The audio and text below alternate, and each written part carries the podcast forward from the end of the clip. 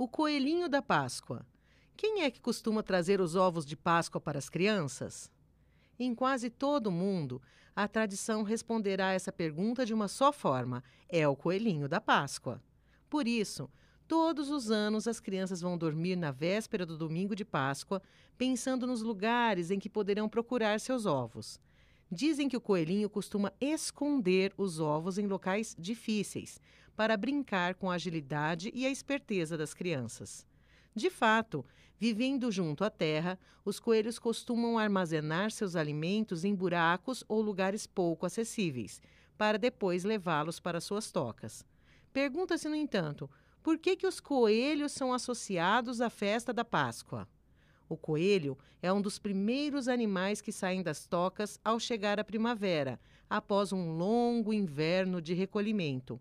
Ora, no hemisfério norte, a Páscoa ocorre nos primeiros dias da primavera. Para nós, que habitamos no hemisfério sul, a Páscoa é no outono. E os coelhos logo se põem a correr pelos campos verdes, salpicados de flores, dando, portanto, a ideia de renovação da vida que parecia morta durante o inverno. Além disso, os coelhos são animais que se reproduzem com extrema facilidade em grande quantidade.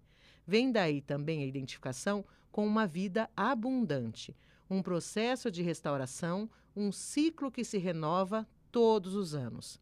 E é isto exatamente que se relembra na Páscoa, a ressurreição de Jesus, que traz consigo um novo tempo de paz e de esperança a toda a humanidade.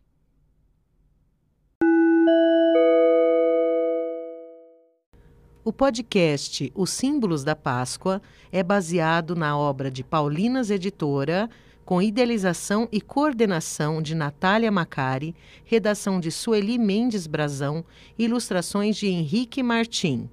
Apresentação: Silvia Torreglossa, jornalista e cooperadora paulina. Trabalhos técnicos de Hélio Patrizzi. Composição original de André Luiz de Souza. Um agradecimento especial à Faculdade de Jornalismo Ayanguera Campos Santana.